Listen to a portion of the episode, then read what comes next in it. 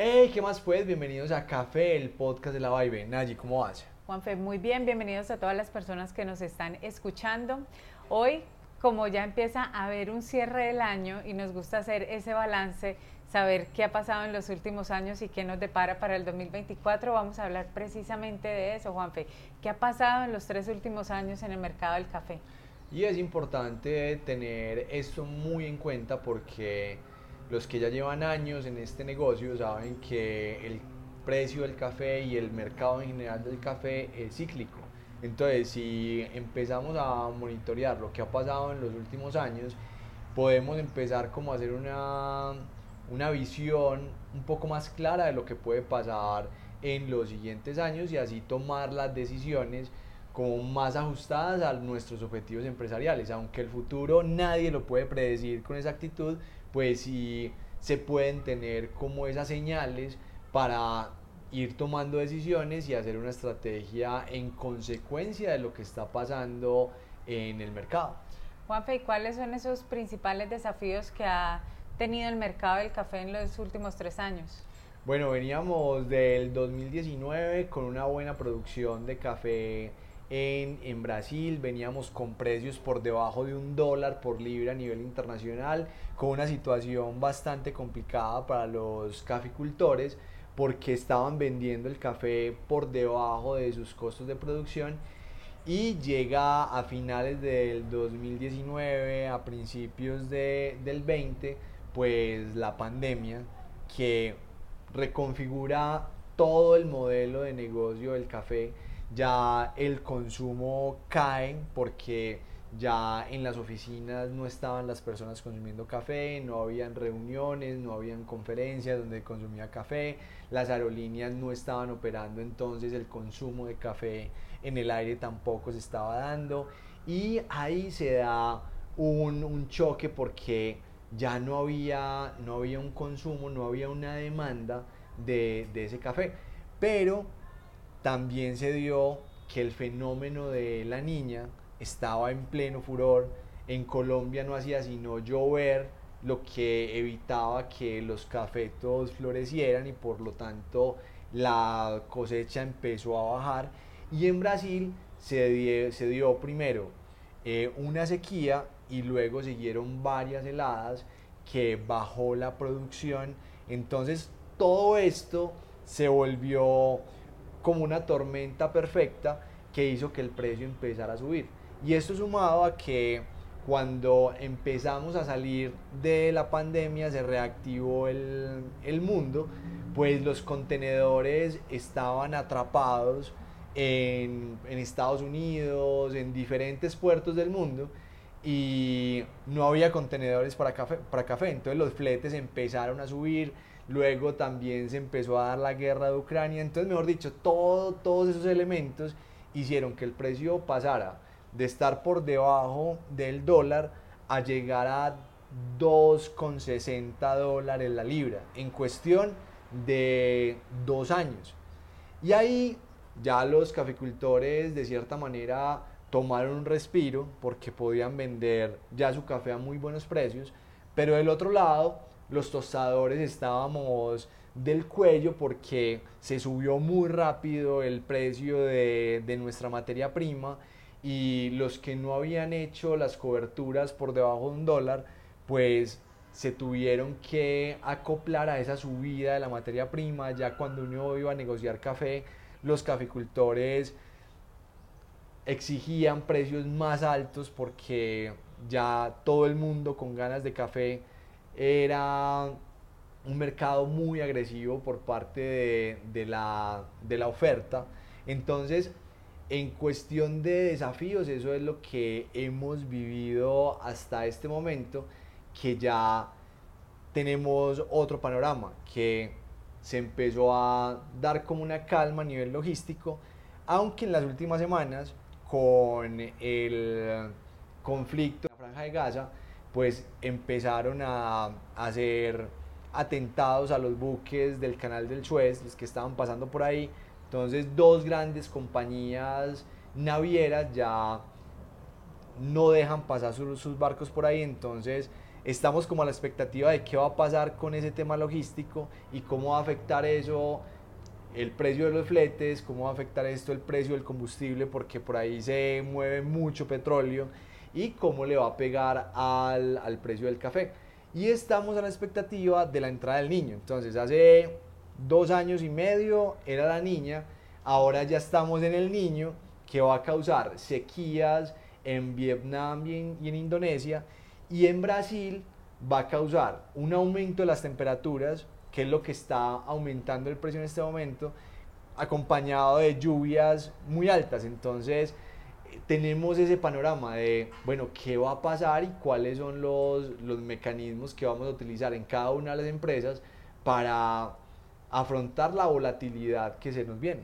Juanfe, nos acabas de hacer un recuento de los últimos tres años del análisis fundamental y yo creo que lo hemos mencionado en otros episodios de lo importante que resulta conocer realmente qué está sucediendo en diferentes líneas que afectan al mercado directo del, del, café. Y hablando de esto, hay un tema de inflación que creo que eh, todos hemos escuchado durante el último año ¿Y cómo está afectando esto al mercado? ¿Cómo, cómo ves que, que esto está impactando directamente? Bueno, la inflación es una consecuencia de la pandemia. Todos los gobiernos empezaron a imprimir dinero, entonces había mucho dinero circulante, entonces al imprimir dinero pues aumentan los precios y al aumentar los precios pues y cuando se empieza a frenar esa, esa inflación pues se da un, un encarecimiento de todo sumado al café. Entonces, ¿cómo le va a pegar eso a la industria? En una disminución del consumo, porque ya las personas no van a poder pagar todo lo que subió el, el precio. Y ahí hay un tema que también tenemos que afrontar de cómo vamos a, a leer el mercado, cómo vamos a hacer ese, esa promoción de, del café para que esa inflación que ya la estamos viviendo no afecte el consumo de nuestro producto, independiente del eslabón donde estemos. Entonces, tanto el productor como el comercializador, como nosotros como vendedores de café tostado, pues nos estamos enfrentando a eso, que ya esos altos precios que se inflaron en los últimos tres años, pues ya el mercado no es capaz de absorber esa subida y va a empezar a restringir el consumo del café. Y eso para, para, el mercado no es, no es bueno. Entonces, eso hay que tenerlo ahí muy presente para diseñar nuestras estrategias de negocio. Y Juanfe, bueno, hablamos ya de la inflación y un poco al principio nos mencionabas el tema del fenómeno de la niña y del niño y cómo afecta eso también al mercado, pero ¿cómo estamos viendo el tema del fenómeno del niño y la niña ahorita a finales del 2023 y lo que empieza a pasar para el 2024? Bueno, el fenómeno del niño históricamente ha sido más benévolo en el tema de producción con respecto al fenómeno de la niña. Se dan producciones más altas, durante el niño que durante la niña. Pero en Brasil particularmente se está dando un fenómeno que los cafetos florecieron, se tenía una expectativa muy buena para la producción del 2024, pero empezó una oleada de calor bastante agresiva que afortunadamente se tenía muy buena humedad en el suelo y los cafetos están pudiendo soportar esa oleada de calor. Pero ya se está haciendo como el cálculo de cuántas cerezas se van a ver afectadas por estas temperaturas tan altas en las diferentes regiones de, de, Brasil. Y eso no lo vamos a saber sino hasta entrado enero o febrero, que ya vamos a ver las consecuencias reales de esas altas temperaturas en las cerezas. Entonces, en este momento el mercado está haciendo la proyección de que la cosecha no va a ser tan buena y por eso se dieron esos empujones al alza en las últimas dos semanas, porque veníamos de un precio de 145 centavos de dólar y ya tocamos los 2 dólares de nuevo. Entonces, ¿por qué? Porque se supone que esa afectación va a ser muy grande. Pero si esa afectación no es tan grande como el mercado lo está suponiendo y la cosecha se desarrolla adecuadamente porque afortunadamente también está lloviendo, entonces ya la lectura va a ser diferente. Entonces ahí nos vamos a enfrentar es a una bajada de los precios.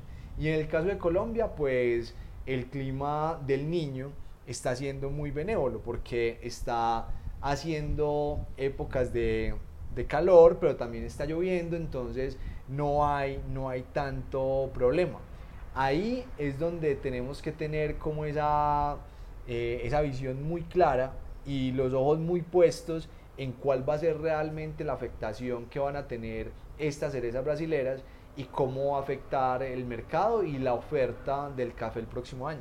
Y aquí es donde las estrategias de administración de riesgo de precio juegan un papel fundamental tanto para, para productores como para comercializadores, porque ya deberíamos estar viendo, y pues dependiendo del, del, eslabón de la cadena que ocupemos, qué es lo que deberíamos estar haciendo, porque pues ya estamos escuchando cómo es que realmente se mueve el mercado, cómo el mercado es tan sensible a diferentes factores y cómo todo se va consolidando para que el mercado muestre un precio al alza o un precio a, la baja. Entonces, Ahí la invitación es a que si no conocen este tipo de herramientas, por ejemplo, el libro de, de la Vibe de cómo ganar siempre en el negocio del café, hace un doble clic profundo un doble clic bastante exhaustivo de cada herramienta de administración de riesgo de precio para que ustedes se enteren y las empiecen sobre todo a implementar y a utilizar en sus negocios cafeteros y realmente puedan garantizar el precio estable para sus negocios y puedan tener así empresas muy prósperas. Y Juanfe, yo te iba a, preguntar acerca de, otro elemento y es el consumo del café, pero ibas a decir algo y te interrumpí, qué vergüenza. No, tranquila, no, lo que dices es muy cierto, que si yo tuviera o si tuviéramos una finca de café y fuéramos productores, con toda seguridad nuestra estrategia de administración de riesgo ya se hubiera activado después de que el precio pasó el 1.8 dólares por libra, porque no sabemos qué va a pasar con, el precio más adelante. Y ya sobre el 1.8 dólares por libra, creo que según nuestra estructura de costos estaríamos ya garantizando lo que nos gastamos en la producción más la utilidad.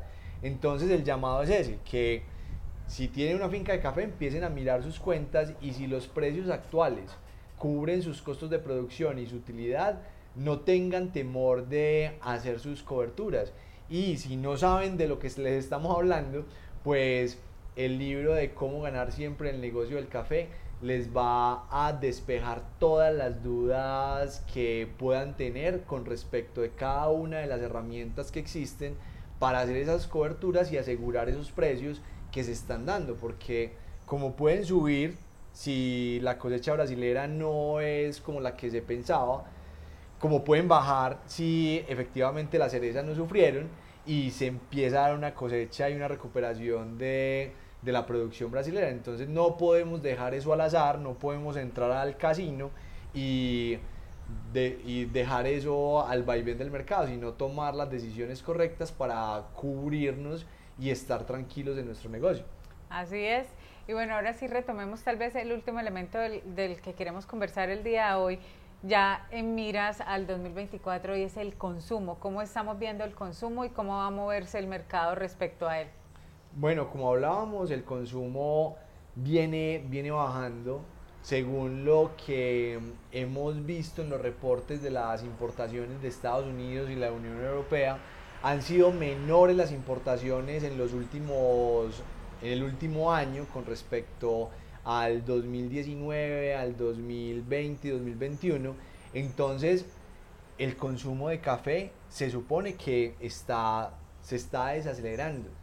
Y la pregunta que nos tenemos que hacer nosotros que estamos en el negocio del café, independiente si somos productores, comercializadores, tostadores, es cómo estamos compitiendo con las otras ofertas de cafeína del mundo, cómo estamos compitiendo con una Coca-Cola, con un Red Bull, con un Monster, con todas estas bebidas que son la competencia directa del café. y si realmente le estamos inyectando esa promoción que necesitamos para que ese consumo no baje, sino que empiece a subir y que la mayor cantidad de personas tengan esos beneficios que tiene tomar café. Entonces, si nosotros no hacemos nada y nos dedicamos solo a hacer la partecita que nos toca y no empezamos a hacer promoción desde cada una de nuestras nuestros eslabones de, de mercado, pues probablemente en unos años estos que sí están haciendo la tarea, que están haciendo publicidad, que están utilizando tecnología, que están directamente con el cliente metiéndoles el producto por todos lados, pues nos van a ganar en esa porción de mercado. Así es, Juanfe. Y bueno, ya hemos hecho un recuento por casi que todos los fundamentales en miras al 2024 que está a la vuelta de la esquina. Recuerden que pueden pasar la voz, nos ayudaría muchísimo que hagan llegar esta información a quienes ustedes consideren que lo necesitan, personas que estén empezando en el negocio del café o que ya llevan tiempo en él, pues les puede servir muchísimo esta información para elevar las habilidades y para acelerar los resultados de los negocios del café. Y pues bueno, no me resta más que despedirme, Juanfe. Bueno, que tengan un feliz día y por supuesto muy felices cafés. Chao. Chao.